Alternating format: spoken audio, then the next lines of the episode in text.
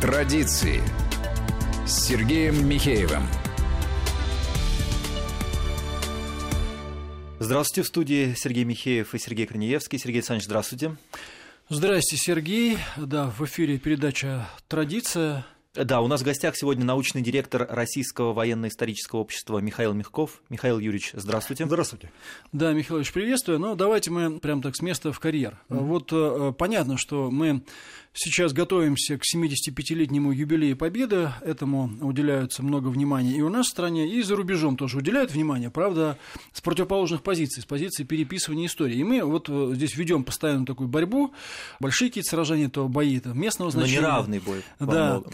А у меня вот вопрос, давайте начнем с философского вопроса, потом перейдем к каким-то более конкретным примерам. На ваш взгляд, а вообще, а зачем нам все это нужно? Ну, вот они говорят так, так сказать, там, мы говорим эдак, там, ну и ладно, собственно говоря, там, кто как хочет, тот пусть вот так и думает, да. Вообще, какой в этом, а, скажем так, философский и исторический смысл? Ну, спасибо вам большое, прежде всего, за то, что вы ведете эту программу, да, и доносите действительно, да, факты, документы, то, что сегодня необходимо нашему обществу знать. Зачем нам это нужно? Да? Ну вот с практической точки зрения все-таки подойдем. Да? Ведь все, что сегодня делается, например, в Польше, в Прибалтике, на Украине, ну, снос памятников, да, заявление ставит на одну плоскость Гитлера и Сталина, обвиняет нас в равной ответственности за развязанной Второй мировой войны. По сути дела, это подрывает итоги Второй мировой войны. То есть Ялтинская конференция, да, решение, которое недавно вот мы отмечали 75 лет. Дальше Потсдам, Потсдамская конференция. Все устои современного мира, ну, просто подтачиваются. А второе, это итоги Нюрнбергского процесса. То есть суд над главными нацистскими военными преступниками и их пособниками, и последующие процессы, которые были э, в том числе, да, и в Европе, и в целом мире. Это тоже подрывает, то есть ставится под вопрос. Раз Советский Союз виноват, раз, э, значит, не было победы, собственно говоря, значит, Советский Союз, он несет ту же самую ответственность, подрывается вообще и устои а, нашего общества, да, то есть, ну, что говорить, да, то есть победа Великой Отечественной войны во многом сформировала нашу идентичность. Да не только идентичность, вообще идентичность Европы, целого мира. Да? То есть наше понимание вообще того, что такое мир, что такое война, что такое зло, что такое добро. И, по сути дела, вот говоря о философии, да, то есть вот начинают говорить о зле, о пособниках, о коллаборационистах, о нацистах, их, ну, бандеровцев, в конце концов, которых руки по локоть в крови, власовцев, то же самое, да, они становятся вдруг добром. Вот как это можно? Да? То есть это полностью переформатирование да, современного отношения, и в том числе идеологического, морального, как хотите, да, отношения к действительности. А ведь, э, по сути дела, когда смотрим на действительность, по сути дела, в ней отражается прошлое. Это как зеркало, да, то есть мы смотрим в зеркало, да, а в нем отражается прошлое. И мы лишаемся вот этого зеркала, а значит, и своего понимания мира, да, и будущего. То есть мы зайдем весь мир, да, Европа, по крайней мере, не туда. То есть вновь возрастут ростки нацизма, как это сегодня видно, на Украине, ну, э, с факелами марширует, да, как и нацисты в 33-м, в 30-х годах. Да. А сегодня в Прибалтике чествуют героев СС, эсэсовских дивизий. Куда это заведет? То есть опять рост ксенофобии, рост антисемитизма, русофобии, что мы сейчас наблюдаем, и в конце концов, да, кто-то потом возникнет, да, а он возникнет, это точно скажет, я главный здесь, я превыше всего, давайте маршируйте вместе со мной, и наша нация превыше всего, вот что это такое? Это обыкновенный фашизм. Ну, я о себе бы добавил, что, вот как вы верно заметили, это такое перемешивание понимания о добре и зле. То есть, грубо говоря, если все это переставить местами, то в следующий раз можно будет подобные вещи оправдать. Вот вы говорите, что есть такая угроза, Конечно. да, как бы вот это может возникнуть такие-то и такие-то игроки данной исторической сцене. Но вопрос в том, что если сейчас перемешать все добро и зло э, вместе, то в следующий раз можно сказать, ну а что, ничего такого особенно плохого, в общем-то, в этом нет, это вполне возможно. Угу. И плюс чисто практические последствия, я думаю, что э, ну, перес пересмотр всех этих итогов э, Второй мировой войны, он в итоге может привести к чему? Э, к конкретным совершенно территориальным претензиям, например, ну, Правильно. к нашей стране. Скажут, ну, тогда давайте-ка вот это суда, вот да. это суда, от этого откажитесь, здесь вы нам должны, здесь угу. выплачиваете и все такое прочее. Да? Вот э, переходя к таким вопросам, они будут такие, в общем-то, как бы немножко набившие оскомину, но так как их сейчас постоянно поднимают, в том числе наши там противники, я хотел бы их вам задать. Вот такой немножко вопрос провокационный провокационно, но тем не менее. Вот они говорят, э, что Советский Союз и гитлеровская Германия одинаково виноваты mm. в развязывании Второй мировой войны, и вообще Гитлер и Сталин – это одно и то же. Mm. А вот э, чтобы вы могли ответить этим людям, как историк, потому что ведь вот подобные тезисы, они закидываются и сюда, и в мозги нашей молодежи в том числе. Ну, не сочтите за пафос, да, но президент наш, да, Владимир Путин недавно ответил. И ответил так, что они все там засуетились, как пауки в банке начали, да, кричать и э, волноваться. Вот факты и документы. Давайте посмотрим на исторический процесс, на 30-е годы, да, кто пришел к власти в 33-м? Гитлер. Какую он политику повел? Прежде всего, аннексия, да, агрессия. Кто главный, да, э, в этом отношении был, кого э, Германия хотела уничтожить и сделать фактически колонии, да, а население фактически на вымирание? Это Советский Союз, то есть наша с вами страна, да. Кто способствовал Гитлеру? Давайте посмотрим документы. Политика умиротворения, да, это Мюнхенские соглашения, да, ну и до этого еще было. Я уже тоже не буду сейчас перечислять, но это Англия и Франция, которые способствовали. Да и более того, и Соединенные Штаты Америки. Мы знаем, что Германия питалась финансами, да, в том числе американскими, еще до начала Второй мировой войны. И во время Второй мировой войны, вот что сегодня фактически забывают, да, часть средств, да, которые да, э, были в бизнесе американском, да, они уходили в бизнес немецкий, то есть гитлеровский. Это тоже абсолютный факт. И вот Польша, которая она занимала в тот момент позицию, да, и нашим, и вашим, а, скорее всего, и хотела вместе с Гитлером поучаствовать в разделе Советского Союза, об этом тоже говорит документы, но вот она все сделала для того, чтобы Гитлер распалить аппетиты Гитлера. То есть ответственность это Германия, но способствовали-то не мы. Способствовали э, другие страны. И вот есть такой историк Майк Карли, да, э, канадский ученый, вот он даже книгу такую написал, да, у кого остались чистые руки, да, только у Советского Союза. И это не просто так, какой-то пафос, да, это на реальных документах основано. То есть мы последними заключили с Гитлером договор. Сталин не встречался с Гитлером, хотя и Чемберлен, да, и Даладе, да, и польское руководство встречалось с Гитлером, Герингом, Риббентропом и так далее, еще до нас.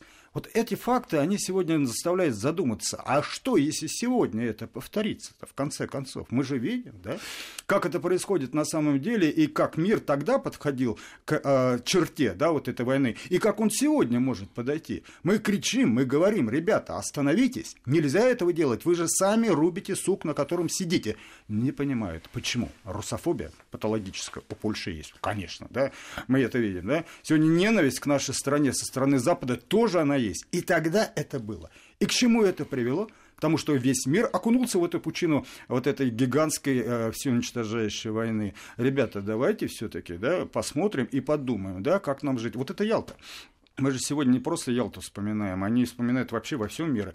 Вот арабское телевидение заинтересовалось, да, непосредственно Ялтинской конференции. Казалось, где арабы, да, и где, а, собственно, а, те вопросы, которые решались в Ялте. Нет, это актуально. Это актуально для них, и они начинают это все прекрасно понимать. И вот здесь, да, а, мы четко должны сегодня понимать, чем мы можем вообще противопоставить, да. Ну да, вот передача, да, вот документы. Ведь нужно вести, мне кажется, ну, в хорошем смысле слова, более более агрессивную да, кампанию по тому, чтобы доказывать свою правду, свою правоту, она на самом деле не наша Можно правота. сказать, наступательно. Наступательно, да. Это, ну, хорошо, ладно, да, давайте наступательно. Я согласен с вами, наступательную кампанию, да, именно в хорошем смысле этого слова, по поводу того, чтобы доказывать нашу правду. А наша правда, да, это всемирная правда, ее никуда не вырежешь. Ну, то есть могут быть, грубо говоря, вот немножко тоже там на свой же вопрос отвечая, могут быть э, вопросы и несогласия, скажем, с той идеологией, которая которая существовала в Советском Союзе в то время. Могут быть вопросы, критика, несогласия э, с той политической практикой, которая существовала внутри Советского Союза. Но факты показывают, что развязывание войны вина за это развязывание лежит на гитлеровской Германии и ее пособниках. В том-то и дело. То, что вот, мы... кстати, я прошу прощения, просто вот, то, о чем вы упомянули, это вот сейчас вот в ротации идут эти вещи. Да, Первое, вот вы упомянули о том, что документы есть, которые подтверждают, uh-huh. в том числе, стремление Польши к участию uh-huh. в этом разделе. Uh-huh. Ну, там про Германию все вообще понятно. Есть план ОСТ. Да, ничего подобного в, советской, э, как бы, в советских документах не было. И никто не может э, это найти или э, показать.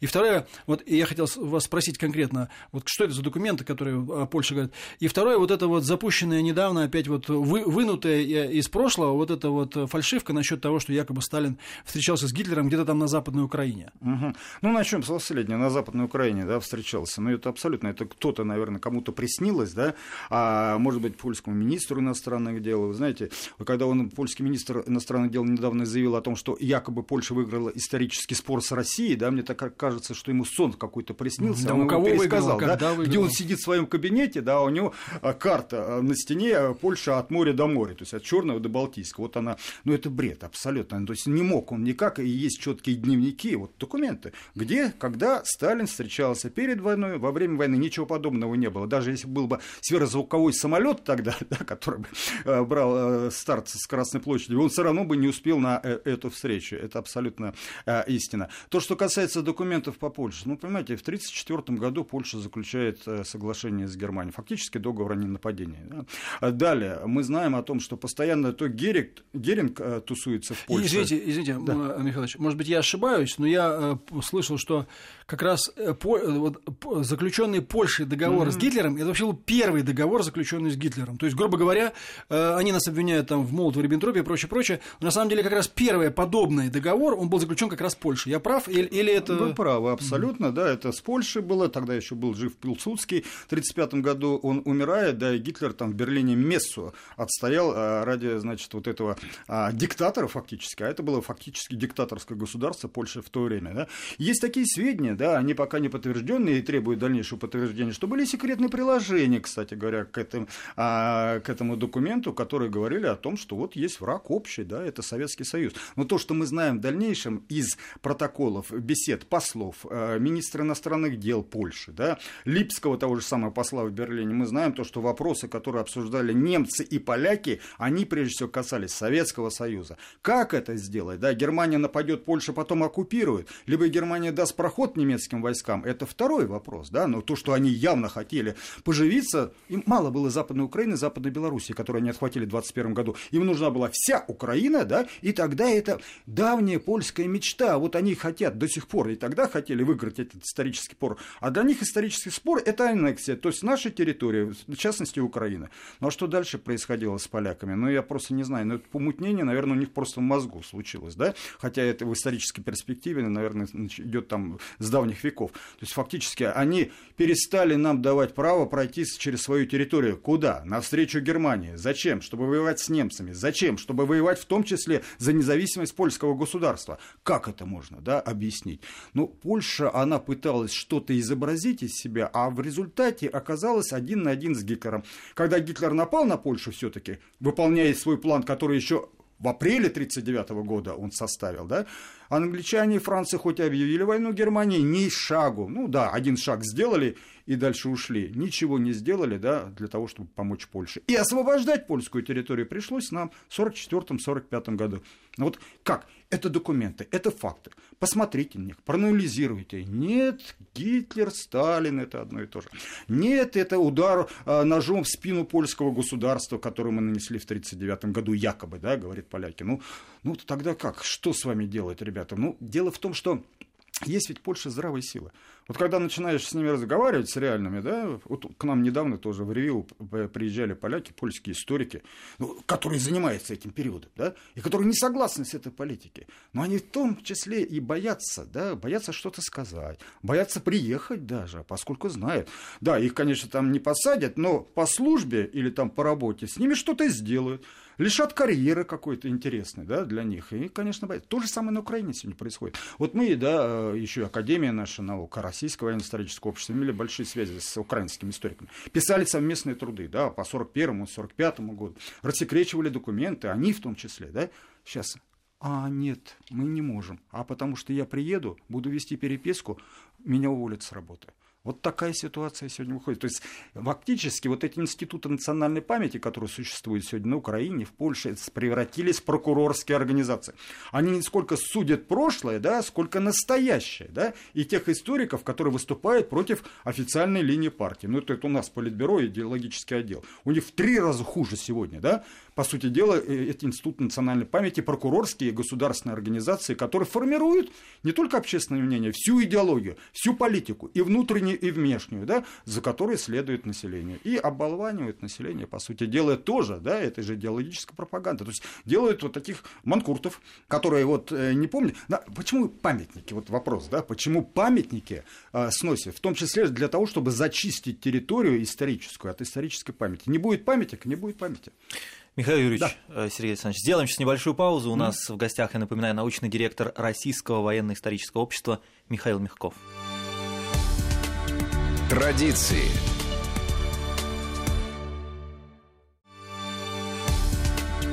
Традиции с Сергеем Михеевым. Сергей Михеев, Сергей Гриневский в студии. У нас в гостях научный директор Российского военно-исторического общества Михаил Мягков. Михаил Юрьевич, а вот вы сейчас описали довольно сложную ситуацию. Сейчас, я так понимаю, идет война за молодые, неокрепшие умы. Как угу. вам кажется, какими методами лучше всего доносить вот то, что вы сейчас рассказали? Ну, вот, ко... вот да. этим всем молодым и неокрепшим. Да. Вот вы же, что... да, вы же сказали, да, вот да, необходимость да. наступательной да, политики. Да, да, да. какая должна быть? Ну, то РВИО, Российское военно-историческое общество, кое-чего тоже делает в этом отношении, даже немало. А дело в том, что ну, выставки, да, которые проводятся, в том числе с нашим участием, которые мы готовили, вот была выставка «Миф о войне», она не только у нас была, по нескольким странам. Да? Это была она в Польше, она была во Франции, она была в Чехии, да, и продолжается сегодня эти выставки, приходят на них, да, но я не скажу, что много людей там приходят, приходят на Западе. Нет пока. Такого я сказать не могу. Надо... Не так. Ну, видимо, необходимо делать таким образом выставки, чтобы они были полностью и сугубо современными, доходящими до умов и сердца молодого поколения. Интерактивный раз, да, то, чтобы можно было поучаствовать в том числе, каким-то образом молодому человеку. Должно это, естественно, быть на разных языках, в том числе польском, если это в Польше, да, чешском, если на Чехию. Вот в Болгарии была выставка, да. Вы не представляете, вот в Болгарии в отношении других, вот в прошлом летом это было, то есть, ну, там просто демонстрация собралась а, а, русофилов с нашими флагами, с болгарскими флагами, флагами, которые кричали «Ура Советскому Союзу, который освободил Болгарию». И рядом стояла, да, с нашим Домом культуры небольшая кучка, человек 20, да, купленных как это точно известно, да, купленных а, посольством Соединенных Штатов Америки. Вот они посольство себе в Софии сделали, огородили целыми двумя кольц, э, кольцами э, охраны.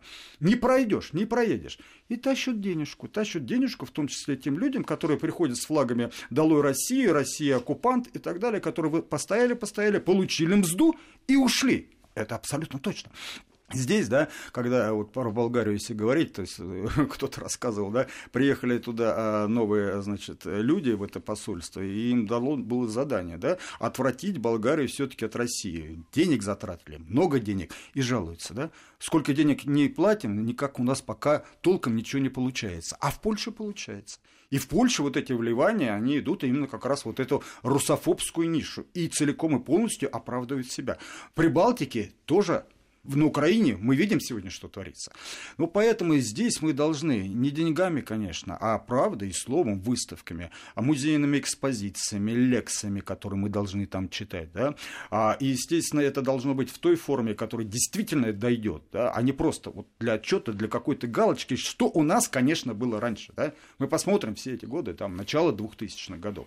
Ну, да, вот приехал, принес. А кто посмотрел эту выставку? Сколько людей посмотрело, да? И какой это эффект это для галочки. Сегодня не должно быть для галочки, потому что речь идет да, о том, что вот это поколение подрастет сегодня молодое, да, старое уйдет, который что-то еще помнит. И вот это молодое поколение будет на нас смотреть только через перекрестие прицела и не через чего больше. Хотим мы себе таких соседей? Ну, не знаю, вот э, надо об этом подумать. Понятно, да.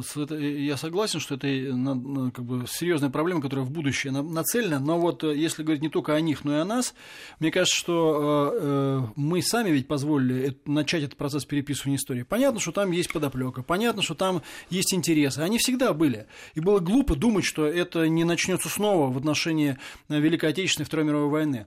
Мы сами подготовили почву для этого, в том числе, если перекинуть обратно к нам. Угу Да, в том числе невнятные концепции собственного исторического образования, в том числе э, тем, что огромное количество фальшивок э, появилось у нас здесь, в том числе потому, что здесь огромное количество людей или не знает истории, или не хочет ее знать, да, а хочет ее видеть в той же самой трактовке. А вот что у нас здесь надо сделать, например, скажем, ну какие-то прям вот системные четкие шаги, да, э, начиная там от учебников истории, заканчивая, ну тоже. Ну, право говорить. Я вот вспоминаю 1989 год, там историко-архивный институт на Никольской, да, Афанасьев тогда был ректором, да, и приезжали прибалты четко, целенаправленно, да, для чего они приезжали? Для того, чтобы осудить пакт Риббентропа-Молотова, как они говорили, и для того, чтобы потом Прибалтика имела все основания покинуть Советский Союз и предъявить Советскому Союзу свои требования. Все это делалось для того, чтобы осудить, сделать и так далее. Дальше 90-е годы. Пошли какие учебники? Вот, ну, ну, наше уже поколение, собственно говоря, на них. Это Соровские учебники, это непонятно какие учебники, миллион учебников. Здесь пишется одно, здесь это вот пакт Риббентропа-Молотова, вот здесь там и так далее. Появились книги ну, Суворов, ну, посмотрите, Резун, да, который беглый, да, советский разведчик, сбежал в Англию, э, написал о том, что якобы Советский Союз хотел напасть на Германию миллионными тиражами. Я сейчас не помню точно, но, по-моему, более двух миллионов это за то время издан тираж. Вы посмотрите, где-нибудь найдешь такую книгу сейчас, да? А, нет, абсолютно. И вот миллионными тиражами она расходилась, и все читали, и воспринимали за истину, и считалось, ну вот раз он жертва режима, раз убежал, значит что-то правда. А то, что писали за него, в том числе целые службы, включая Ми-6, да, англичан, то, что у них собирали информацию специально для этого, мы сегодня только об этом узнаем. Сегодня что надо необходимо с молодого поколения? Первое, учебники, конечно. Учебники должны быть четкие, грамотные, интересные. Ну, не буду раскрывать секреты, но, наверное, все-таки в ближайшее время да, выйдет э, учебник, да, линейка, вернее, учебников, да, и по российской, и по всеобщей истории, да, в которой мы тоже принимаем ревью участие, в котором действительно интересный, правильный, основан на факт, но интересной формы для ученика будет это доступно, с приложением, пускай он заходит. Что? Интересуется, да, не Википедию, чтобы лез, а в нормальные источники, где писали ученые, и где они отвечают. Вот Википедия ведь не отвечает никто, да, то есть нет там авторства, по сути дела, там только цитаты какие-то есть. А есть статьи, где автор, и автор отвечает, с него, значит, можно спросить, это раз. Ну, интересно учебник. И, конечно, школа на школу сегодня надо выделять гораздо больше денег. Ну, вот реально больше денег. Для того, чтобы учителя не только в Москве, но и на периферии, да, учителя истории, учителя обществоведения, учителя литературы, русского языка, вот эти все предметы формируют идентичность, национальное самосознание, да. Можно быть математиком, либо нельзя быть математиком. Это уже от человека все зависит, от его способности. Но чтобы гражданином быть, да, ну, э, по крайней мере, да, для того, чтобы, это Ключевский говорил, для того, чтобы быть гражданином, надо быть хотя бы немножко историком историком. Вот, по крайней мере, каждый наш человек молодой должен быть немножко историк, то есть разбираться фактически вот в этих процессах. Что зачем идет, чтобы не выдергивать какой-то факт да, из истории, а в принципе понимать вот этот исторический процесс. То есть должны быть грамотные учителя. Учителя должны стремиться в школе, они должны зарабатывать в том числе и быть ну, как в конце XIX века, когда у нас были земские школы, да, и церковно-приходские школы, чтобы авторитет учителя вновь был поднят, ну, по крайней мере, хотя бы, да, вот до этой высоты. А на самом деле я считаю, что от учителя, как и от медиков, да, ну и от других профессий важнейших, многое зависит нашей жизни. И, конечно, да, мы должны вот э, этот процесс сделать таким образом, чтобы вот школа, да, она не была то, что ты в школу пришел и ушел из школы. Все закончилось, да? Это должен быть процесс вне школы. Это музей, да? Это выезд, допустим, если Великой Отечественной войны касается. Вот в Крыму это делается тоже, да? То есть вот здесь Севастополь, да, вот э, школа, вот Севастопольский музей. Вот можно его посмотреть. Здесь окопы, можно на Сапун-гору э, прийти и посмотреть, как это было на самом деле. Что касается древней истории, посмотрите, в Крыму, да, э, зарождались вот эти очаги государственности, первые, в том числе на территории нашей страны. То есть все есть. Это должно быть в каждом уголке России. Вот это, на мой взгляд, это та задача, которую сегодня должна выполнять, да, и Министерство культуры, и Министерство просвещения, да, ну и, конечно, все наши высшие органы должны работать в этом направлении. Потому что упустим запустим молодое поколение, мы потом не соберем. Не ну ничего, у нас зато город Екатеринбург целый миллионник ходит в Ельцин-центр. Там, угу. там за счет городского бюджета из школ вводят этих самых а, делегации учеников в Ельцин-центр, где им рассказывают, что Правильную до, историю, до 91 -го года вообще все было неправильно. А вот, слава богу, случился такой Борис Николаевич Ельцин, и все наконец-то стало правильно. Ельцин, и с этими мозгами, как бы они потом э, вот, потребляют и всю вот подобную псевдоисторическую информацию тоже. Да. Ну да, и как, Ельцин проехал на троллейбусе, якобы он там вместе с народом, да, был, и вот и троллейбус они там это поставили. Вот там у нас реформы произошли, это все правильные реформы. Но мне кажется, пора отказаться от этого, да, понимания истории, да. Мы не должны, скажем так, вот обливать всю грязью, как он, знаете, у нас вот прошел период раньше, да, а советская власть пришла в 17 году, значит, царское все плохо.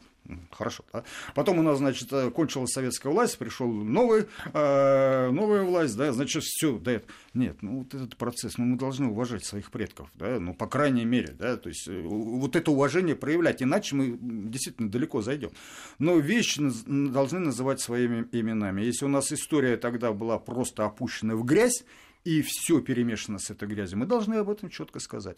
Потому что у нас были достижения такие, такие, такие-то. Мы стали великой страной, мы, стали, мы победили в войне, мы стали ядерной державой, мы запустили первый спутник космонавтов а, в космос. Да? Все это наше, да? и от этого уже не отнять. Михаил Юрьевич, ну то, что вы рассказываете, мне кажется, это можно а, назвать словосочетанием как комплексный подход.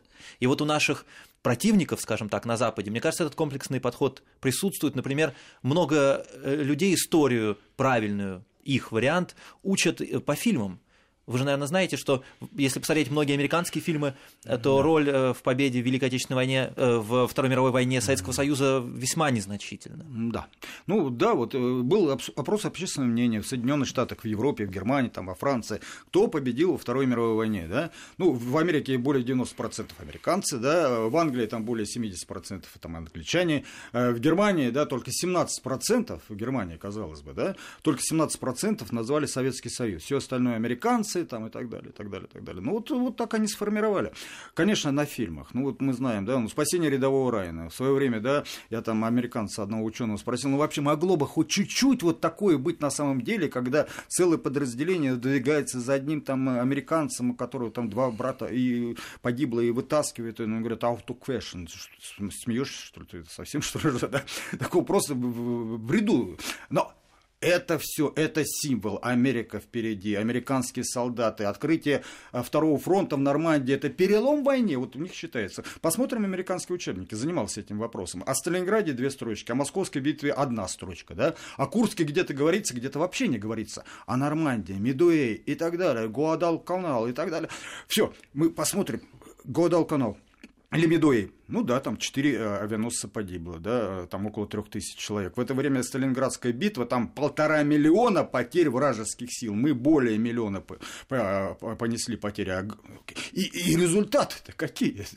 Э, это перелом в войне? Нет, для них это не важно. Они создают собственную повестку дня, историческую повестку дня. И никогда от нее не откажутся. Если мы думаем сейчас, то, что мы можем, да, вот их переубедить, нет. Вот этот слой, который формирует повестку, мы не переубедим, да, а потом потому что у них целое... Но мы должны сегодня сражаться за тех людей, да, которые что-то думают, а их немало. В тех же Соединенных Штатах Америки тех же студентов, а, тех же поляков, тех же украинцев особенно, и прибалтов, да, которые на границе с нами находятся, и доносить до них вот эту повестку. Как, да, это телевизионные программы в том числе, и фильмы в том числе, потому что фильмы смотрят как бы ни говорили, там на Украине пытаются запретить, не будет этот фильм и так далее, но тем не менее смотрит и в, интернете проходит, если это качественный продукт. Ну вот мы э, сейчас, да, э, создаем фильм, да, э, про Зою Космодемьянскую, да, Сколько ее обливали грязью? Ведь посмотрите, 90-е годы, и даже сейчас, вот в наше время, говорят о том, что вот она не такая была, и что-то... Ну, сумасшедшая, так сказать, ну, ненормальная, да, ненормальная. Люди у, на, у нас да. говорили вот это все, да, то, что она совершила бессмертный подвиг, на который равнялись все, то, что она... Ты, какая Жанна Дарк, вот ее сравнивают с французом, она круче Жанны Дарк, намного, намного, потому что это действительно невероятно то, Я что всегда на это вот говорю, ну иди ты соверши. Да? Если да? это все так да? просто, как, ну да? иди ты, иди ты, например, сделай хоть что-нибудь вообще. То есть матросов, да, тут фильмы, да, вот интересные все фильмы и качественно сделаны, их смотрят и смотрит там на русском языке, либо там с переводом, и он доносит, он сделает даже больше, чем тысячи лекторов что-то, какую-то лекцию прочитают или даже выставок, да, фильм делает больше. Вот мы должны сосредоточить сейчас внимание, но делать их интересно. Вот у нас в последнее Много время... критики в адрес часто российских фильмов о войне, и, наверное, иногда заслуженно. Вот правильно, да? вот правильно, заслуженно. Вот у нас там... Потому что это все таки дорогое очень удовольствие, долго, надо делать дорого и качественно. Долго штамповали фильмы о войне вот по какому-то лекалу, да, вот, ну, в том числе голливудскому или там американскому, или вообще даже не по, не по какому, да. Вот что-то, главное, экшен какой-то был, да, форма который иногда просто неправильно что-то там и... Ну, неважно, даже не в этом, но фильм неинтересно смотреть, да? Это как проходящий, как будто тебе выделили какую-то сумму, да? И ты эту сумму отрабатываешь, да? да? Угу. А вот таких шедевров, которые у нас были раньше, на которых мы воспитывались, да, летят журавли, там, батальоны против огня. Кстати говоря, ведь э, Бондарева Юрия, да, 96 лет в этом году будет, да, ветерану. И, мне кажется, обязательно надо это отметить. Ведь горячий снег, э, батальоны против, просят огня. Это все ведь великие произведения э, были письменные, а потом э, великие произведения и уже и в кино. И вот сегодня не хватает таких фильмов. Да? Мы должны создать, мы не вырастем, конечно, да, плеяду режиссеров, но мы, по крайней мере, должны создать условия для того, чтобы они могли расти. Но я скажу вот что. Если мы будем воспитывать детей в правильном историческом духе, то они потом станут хорошими режиссерами. Потому Надо. что если, если, так сказать, вы, э, если, например, эти молодые люди выросли вот на всяких резунах, фальшивках, на постоянной погоне, так сказать, за деньгами, они и фильмы будут соответствующе снимать. Потому что все это закладывается ну, в детстве, в юности. Э, в конце концов, зависит от образования, которое человек получил, зависит от того, что он читал, что он смотрел. Поэтому э, это делается сейчас, что называется. Борьба, борьба за будущее начинается там с, с, с если, так сказать, да, с, вот с тех детей, которые, может, еще, так сказать, только и, на сопли утирают, да, и еще говорить mm-hmm. не умеют. Но, э, а из них вырастут потом хорошие режиссеры, писатели и все остальное, осознающие, как бы, да, вот эти, э, вот эти все, всю глубину этих проблем. У меня вот еще такой вопрос по поводу как раз открытия архивов. Об этом говорил тоже президент Путин. No. Но вот меня, честно говоря, всегда это удивляло, да.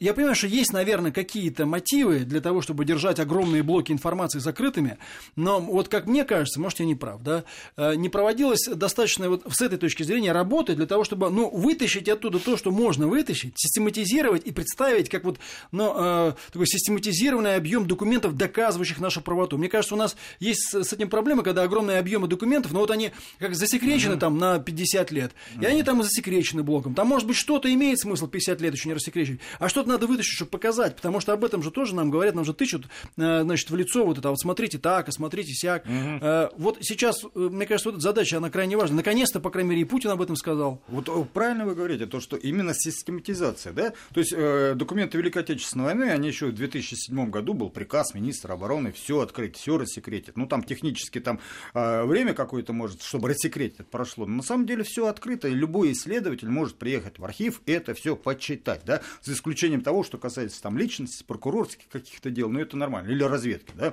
что во всех странах. Но вот систематизировать их, вот призван как раз тот архив, о котором президент говорил, чтобы я мог зайти в интернете, посмотреть тот или иной комплекс документов, открытый, свободный. Но это же интереснейшие документы, ну просто-напросто. Вот я архивный человек, то есть начинал свою вообще работу в архиве, да, постоянно был в архиве, в том числе Подольском, само других военных архивов, и не только военных, да, для меня это было ну, просто потрясающая работа, читать какой-то новый документ, открыть, а потом писать об этом. Сегодня это можно сделать, по сути дела, если это грамотно построить работу, да, зайдя в интернет и э, найдя необходимый источник, да, и все прочитать. Не то, что тебе кто-то навязывать будет, а ты можешь это прочитать. Вот главное, чтобы еще это на английский язык перевести, да, то чтобы не только мы читали, да, а они там читали, или польский, или какой-то ну, другой, да. да?